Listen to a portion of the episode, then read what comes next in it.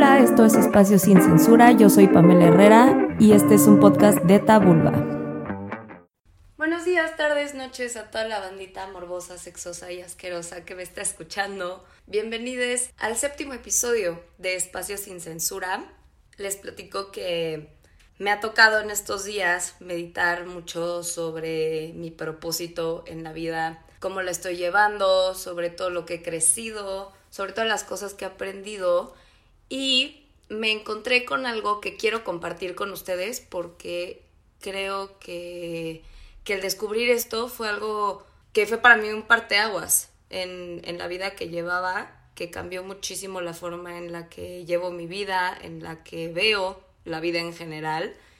Quizá haya personitas por ahí escuchándome que estén o hayan estado en la misma situación que yo y quizá les sirva, ¿no? Quiero contarles la historia de cómo fue que llegué yo a hacer las paces con mi energía sexual. No les tomará por sorpresa que les diga que siempre fui y siempre he sido y siempre seré alguien con una energía sexual súper potente, súper poderosa, que no siempre supe manejar, que no siempre supe interpretar de una manera sana, real y aterrizada. Y en ese sentido, pues me costó mucho trabajo, ¿no? Pasar por diferentes etapas de mi vida, no entendiendo lo que esto significaba y lo que esto quería decir para mí, lo que representaba en mi vida y el papel que jugaba en mi llamado a este mundo, en este cuerpo, en este tiempo y en este espacio, ¿no? Estoy sonando sumamente espiritual, pero pues la verdad es que sí, la verdad es que he llegado a esta conclusión por haber pasado por ciertos procesos de terapia psicológica y espiritual. Va a estar un poco fumado este trip para algunos y algunas, pero ojalá lleguen al final porque creo que vale la pena.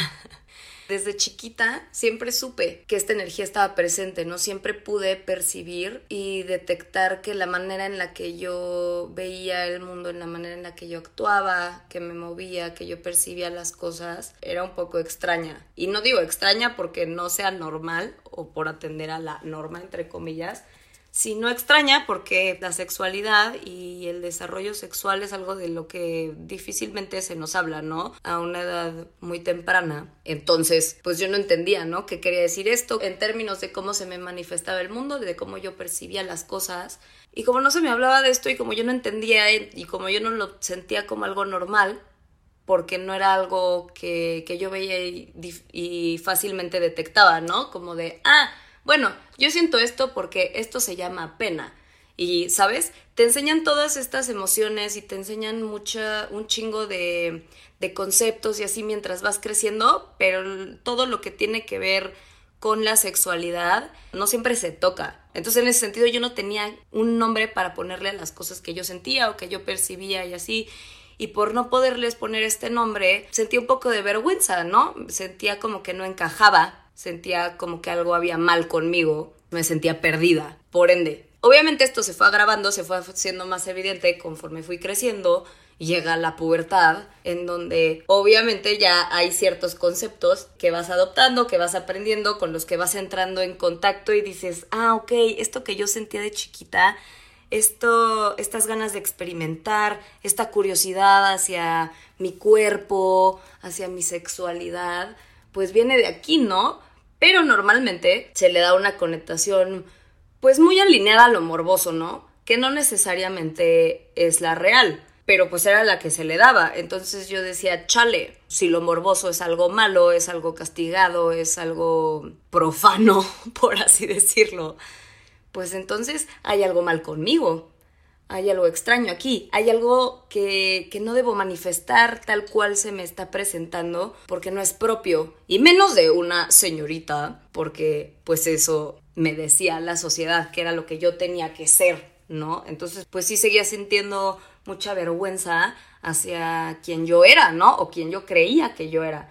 Porque obviamente esta pubertad llega para mí como si la tuviera que describir en términos muy gráficos, yo diría que la pubertad para mí se presentó como, como esta bodega llena de cajas. Y estas cajas eran estereotipos, ¿no? Es entrar a la pubertad es entrar en contacto con toda esta serie de estereotipos y si de por sí ser puberta es difícil o puberto, porque nunca sabes qué pedo, porque apenas estás a punto de descubrir quién chingados eres o empiezas esa búsqueda.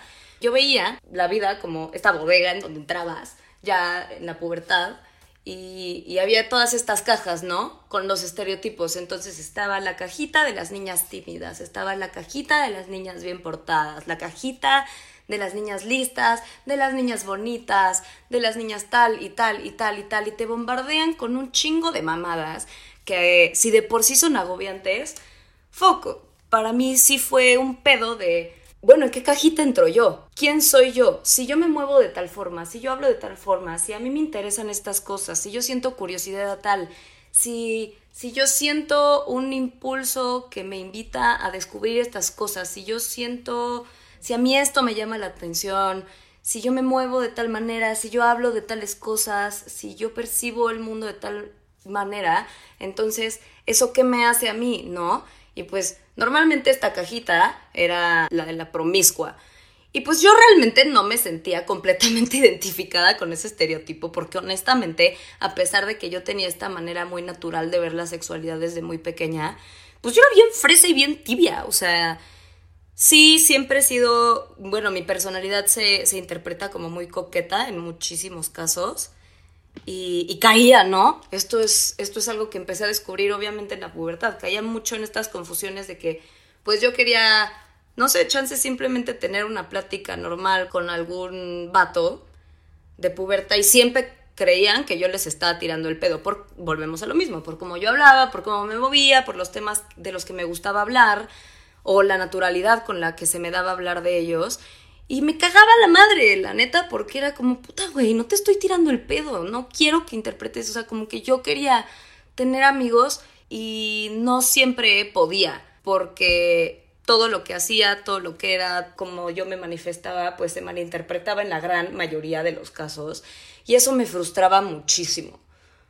Y, y me frustraba porque yo decía, entonces, que yo tengo que cambiar quién soy porque la gente no entiende mi naturaleza y pues sí, fue la decisión que, que tomé, ¿no? Aunque obviamente luchar contra la propia naturaleza es imposible. Yo intentaba y intentaba no ser así y entonces me reprimía cabrón y me frustraba cuando acababa haciendo las cosas como, como siempre las hacía porque me era inevitable actuar de cierta manera porque es mi esencia y porque así soy yo y es mi naturaleza y, y yo vibro en esa frecuencia de una energía sexual sumamente poderosa y alta. Pero yo estaba súper peleada con eso porque entonces me asociaban con este estereotipo de este tipo de niña que yo no quería ser. Hoy en día me doy cuenta que esos estereotipos valen pa' pura verga, que valen madres, que no existen y no son ciertos.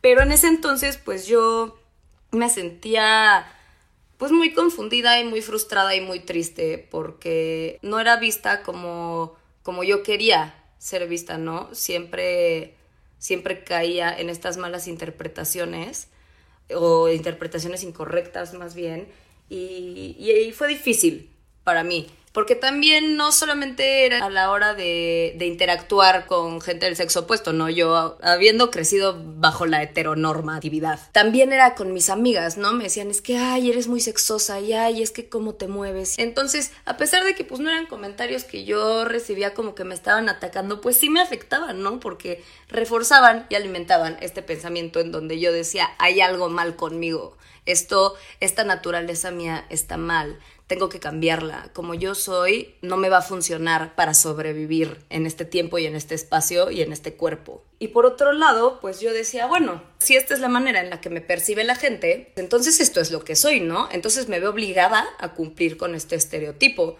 Me veo obligada a cumplir con esta performatividad que se desenvuelve alrededor de una persona con una energía sexual muy alta, ¿no? Entonces dejé de permitirme la ternura por mucho tiempo, dejé de permitirme el mostrar otras facetas de mí, ¿no? Porque una cosa, y eso lo he aprendido, es que haya características tuyas que predominen dentro de tu personalidad y otra cosa es que tú te reduzcas a esas características y esa es la mentira. Porque una cosa es que yo tuviera una energía sexual muy alta y vibrara en sexualidad muy evidentemente y otra cosa es que yo sea sola y únicamente un ser sexual que no pueda ser tierna, que no pueda ser inteligente, que no pueda ser divertida, que no pueda ser un chingo de cosas que también conforman quién soy yo, ¿no? Y que el ser siempre es cambiante y a pesar de que esto siempre ha permanecido en mi vida, yo en cuestiones de personalidad, por supuesto que he cambiado como cualquier otro pinche ser humano, porque eso somos, seres humanos que cambiamos, que crecemos, que mutamos y que evolucionamos. Toda esta frustración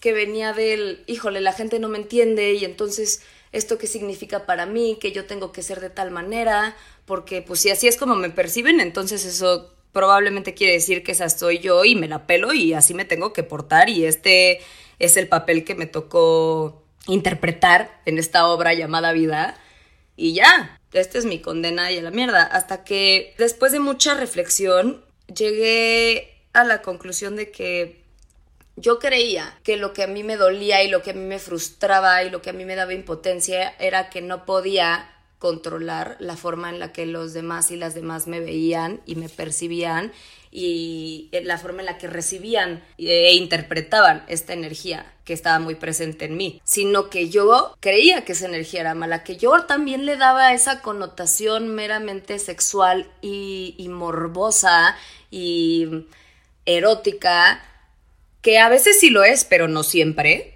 y eso es a lo que quiero llegar. Mm, en donde yo solita me llegué a objetivizar por el hecho de, de, no apropiarme de manera correcta de esta energía que estaba en mí.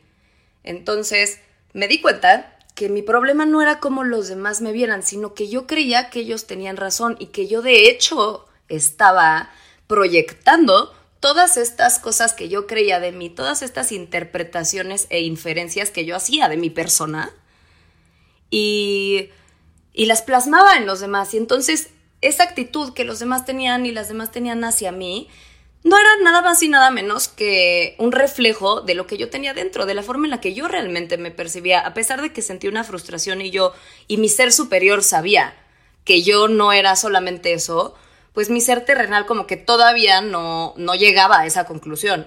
Y en el momento que, yo me di cuenta que yo misma era la que empezaba esta cadena y yo era, yo era quien perpetuaba esta atmósfera de objetivización hacia mi energía. Fue cuando todo cambió, ¿no? Fue cuando decidí que el problema no era yo, que yo no tenía nada de malo, y que si los demás no entendían eso, ya no era mi problema. Yo no tengo control sobre cómo la gente me percibe, pero sí tengo un muy grande control sobre cómo yo percibo estas cosas.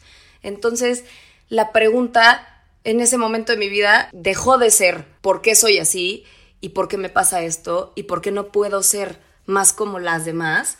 Y empezó a ser ¿cómo puedo canalizar esta energía a mi favor? ¿Cómo puedo hacer que esto que está tan presente en mí sea algo que me beneficie, sea algo que me ayude a conectar con las otras personas? Porque a fin de cuentas, yo sí creo que todos somos todo y que nuestra, nuestro paso por esta vida en este cuerpo es nada más un, proceso en el cual volvemos al todo, ¿no? Es una aportación de nuestra energía convertida en cuerpo para poder regresar al todo habiendo dejado algo positivo aquí, habiendo dejado algo que, que trasciende mucho más allá de, de lo que logremos como personas, sino a nivel energético, ¿no? Yo sé que parece que me acabo de tomar un ajo antes de, meterme aquí a hablar con ustedes, pero en realidad es como yo lo percibo. Eh, entonces, ¿cómo puedo yo hacer que esto esté a mi favor, no? ¿Cómo puedo hacer las paces con esta energía? ¿Cómo puedo lograr que esto deje de ser algo que me atormente y, sea, y se convierta en algo que me empodere? Lo primero que hice fue reconocer porque siempre hay que hacer introspección y hay que ver hacia adentro cuando realmente queremos cambiar las cosas, porque volvemos a lo mismo. Siempre lo que tú tienes adentro se te va a manifestar de una manera u otra en el exterior, pero es para que tú te des cuenta que hay algo dentro de ti que quiere ser escuchado. Entonces, ¿cómo reconozco yo el poder tanto bueno como malo que tiene... Bueno, no bueno y malo, no vamos a usar esas palabras, pero ¿cómo puedo yo reconocer las consecuencias y los efectos positivos y negativos de esta energía. Dentro del reconocer siempre está el cuestionar, ¿no? Y en este sentido, lo que hice fue hacerme una serie de preguntas que intento repetirme cada vez que, que esta energía vuelve a mí, ¿no? O que esta energía se me manifiesta. Empecé a pensar en cuándo o cuáles son las situaciones en las cuales esta energía sale a flote y por qué. ¿Por qué estoy haciendo uso de esta energía? ¿Por qué se me está manifestando? ¿Qué quiero obtener de, utilizarla? ¿Y qué estoy buscando cuando lo utilizo? Dentro de los actos autodestructivos que yo he tenido al utilizar esta energía de una manera incorrecta, pues obviamente está el saber, tú te sabes, ¿no? Un ser sexual, porque todos somos seres sexuales y todas somos seres sexuales. Pero te reconoces dentro de esta vibración de esta energía y dices, ah, ok, si yo sé que la gente me percibe de esta manera, entonces yo puedo manipular ciertas situaciones porque yo sé que esta energía me puede traer tal y tal y tal beneficio, ¿no? Entonces yo conscientemente la uso a mi favor. Pero ¿qué pasa? Que yo me estoy objetivizando a nivel consciente para obtener algo que quiero, pero a través de mi propia objetivización. Entonces, ¿qué va a pasar? Que aunque consiga lo que yo quiero, como yo me estuve objetivizando, entonces no voy a obtener una gratificación real y genuina. Siempre va a haber algo dentro de eso que obtuve a través de actuar de esta manera que me va a hacer sentir mal. ¿Por qué? Porque a mí lo que no me gusta es que me objetivicen y yo fui la primera en hacer esto. Entonces ahí fue cuando empecé a cambiar un poquito el discurso que yo me estaba contando. Eso por una parte. También, después de muchísima introspección, descubrir que todas las energías en sus diferentes formas y manifestaciones son, aprendí a verlas como pequeñas vocecitas dentro de mi cabeza, ¿no? Como si fueran mis amigas. Entonces, ¿qué pasa? Que esta energía siempre está presente, sí. Y es como, pues en este caso, mi energía sexual es como mi mejor amiga, ¿no?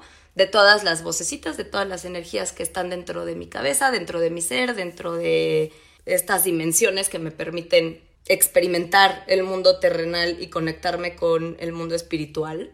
¿Por qué les tengo que hacer, o sea, cuándo le tengo que hacer caso y cuándo no? Porque sí, es, es mi mejor amiga, pues es una de, de ellas, ¿no? Es una de esas vocecitas que están dentro de mi cabeza y aunque sea mi predilecta, por así decirlo, o la que por excelencia siempre está presente, eh, no tengo que hacerle caso siempre, ¿sabes? Y es lo mismo que pasa pues en la vida normal, ¿no? O sea, estoy usando un ejemplo muy burdo, pero es la realidad. O sea, yo a mi mejor amiga la amo y la adoro y claro que es la que más me conoce, es la con la que más me identifico, pero eso no quiere decir que siempre tenga que hacerle caso cuando me habla o cuando me da un consejo. Simplemente tengo que escucharla, ¿no? Tengo que decir, ok, ¿qué me quiere decir esto? ¿Por qué se me está manifestando de esta manera? ¿Qué puedo obtener de aquí? ¿Qué es lo que realmente está pasando? ¿Cómo puedo ver más allá de lo que físicamente y por encima se me está presentando? ¿Y qué es lo que realmente puedo obtener de esta experiencia o, de esta manifestación, de esta voz que, que me está hablando? ¿no? No siempre tengo que hacerle caso, no siempre tengo que responderle, no le debo absolutamente nada a esta energía.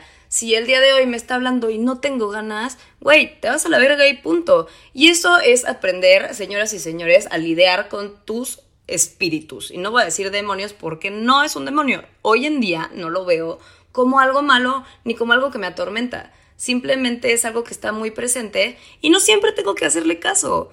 Porque eso no es real. Se vuelve real en el momento en el que tú decides accionar frente a él, frente a ese estímulo pero dentro de tu cabeza y dentro del mundo energético simplemente es algo que pasa. Pasa por ti, se te presenta y tú tienes la oportunidad de tomarlo o no o de simplemente reflexionar de manera muy rápida porque no todo no todo es fumarse un gallo y darle 18 vueltas al asunto, sino nada más decir, ah, ok, eso estuvo ahí. Ah, pues quizá me esté diciendo eso. Bueno, ok, vale, sigo con mi vida. Y, ya, en el momento que entendí eso, me liberé cabrón del sentir que tengo que a huevo responderle a esto solamente porque es algo muy predominante en mi vida, ¿no? Que no es algo que, que me define, porque yo soy muchas más cosas antes que esto y después de esto, aunque esto sea una gran parte de mi vida. O sea, esto es parte de mi identidad, pero no es toda mi identidad. Y yo puedo en gran parte ser este ser sexual súper, no sé, que se mueve dentro de una vibra muy sensual, pero no siempre es así, ¿no? Y no tengo por qué verme así siempre, ¿no? Sí, se ve muy reflejado en la manera que me muevo, en la manera que hablo, en las, las, expresiones faciales que tengo. Y lo sé, pero ya es algo con lo que estoy muy en paz y ya es algo que a mí no me atormenta y por lo tanto eso se ve reflejado en el mundo exterior, ¿no? A veces sí caigo en el tener mucha conciencia de mi cuerpo, justamente por eso, porque sé que, que mi lenguaje corporal a veces se presta a interpretaciones de este tipo, como que estoy tratando de seducir o cosas así, pues muchas veces no es el caso. Pero pues ya, también es cuestión de entrar en sintonía con eso, de saber cuál es el efecto que tienes y que tiene tu energía en los demás y de saber que no tienes por qué siempre responder por él, que cada quien interpreta el mundo y las vibras como quiere. Quien las quiere interpretar de una manera morbosa, pues ese ya es su pedo. En realidad, lo único que a mí me importa y lo único que a mí me incumbe es yo estar en paz, estar consciente de cuál es el efecto que yo tengo en las personas y de utilizarlo de una manera que para mí sea sana y que para mí aporte y que siempre esté intencionada con el amor propio y con el amor hacia los demás. Pero siempre tiene que empezar desde dentro, ¿no? Siempre tiene que empezar desde un yo soy consciente de que esta es la vibra que, que yo transmito, que esto es algo que es parte de mi llamado y lo intenciono con amor, lo abrazo, lo quiero y lo acepto. Y en el momento en el que tú lo aceptas, ¡pum! Todo se vuelve muchísimo más orgánico.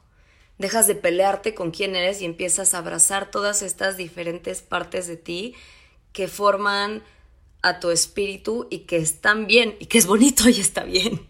Y al final yo creo que todo esto se reduce a un pensamiento que me repito cada vez que entro en contacto con esta energía, que es ver a la sexualidad y a la energía sexual de una manera muy distinta como estamos acostumbrados, a verla de una manera en la que yo entiendo que el ser sexual es el ser creador por naturaleza que somos seres sexuales porque somos seres que a través de, de, la experimentación, de la conexión, tanto física como energética, somos capaces de crear cosas, de crear cosas chingonas, de formar cosas más grandes, de ir más allá de uno, de una, de una misma. Y eso está chingoncísimo, de, de intencionar de amor absolutamente cada célula de tu cuerpo y aceptar que parte de tu llamado es esto, ¿no? Hay quien interpreta este llamado de una vibración sexual muy alta hacia... Hay quien se vuelve trabajadora sexual, que no tiene nada de malo.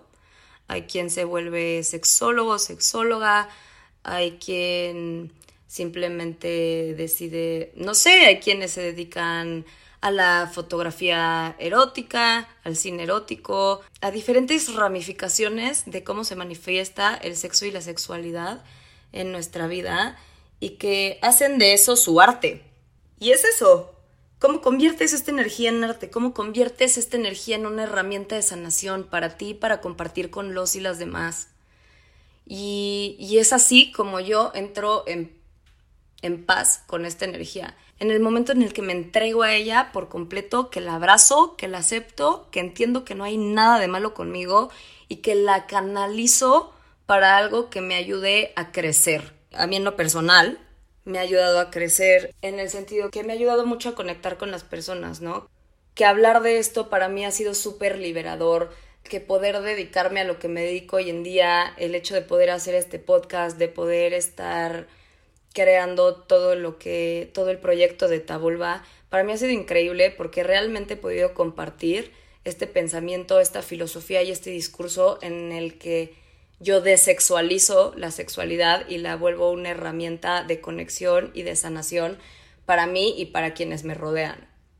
Entonces, pues yo la invitación que les hago a, a quienes tienen esta energía es que cuestionen, que vayan más allá, que se pregunten qué de esta energía les está dando un llamado, qué es lo que les está pidiendo que hagan, qué, cómo se les manifiesta y por qué. Y quienes no lo tengan y simplemente conozcan a alguien con esta vibración, pues que empiecen a cambiar un poquito el chip con el que ven las cosas, ¿no? Porque no todo es coger y no todo es sexo. Muchas veces desemboca en eso y qué padre y es bonito y está bien. Pero no, no se queden en la superficie. Vayan siempre mucho más allá. Siempre cuestionen, siempre vean la manera en la que esto pueda construir y no destruir. Y ese es el mensajito que yo les quiero dar hoy. Ese es un poquito de la historia de mi vida. Espero que hayan podido compartir, que hayan disfrutado de escucharlo. Los y las invito a seguir las redes sociales de Tabulba, donde pues la verdad se hace un gran esfuerzo por justo todo esto que, les digo, ¿no? por empezar a ver el sexo y la sexualidad como algo natural, algo padre, algo bonito, algo que es parte de todos y de todas y de todes y que podemos abrazar muchísimo y que puede ser divertido y que puede ser tierno y que puede ser interesante y puede ser rico y puede ser padre y puede ser un chingo más de cosas que nada más el significado prostituido y pornográfico que le hemos dado erróneamente durante muchos, muchos años. Los invito a seguir las redes de Tabulba que son en Twitter e Instagram Tabulba con B y la página web www.tabulba.com. Yo les mando un besito en el quesito y muchos saludos peludos. Bye bye. Gracias por escuchar el podcast de hoy. No olvides hacer algo sucio patrocinado por Tabulba.